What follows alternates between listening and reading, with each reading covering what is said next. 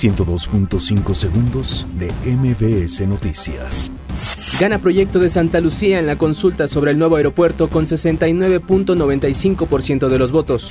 Coparmex espera que el próximo gobierno decida continuar con la construcción del aeropuerto en Texcoco.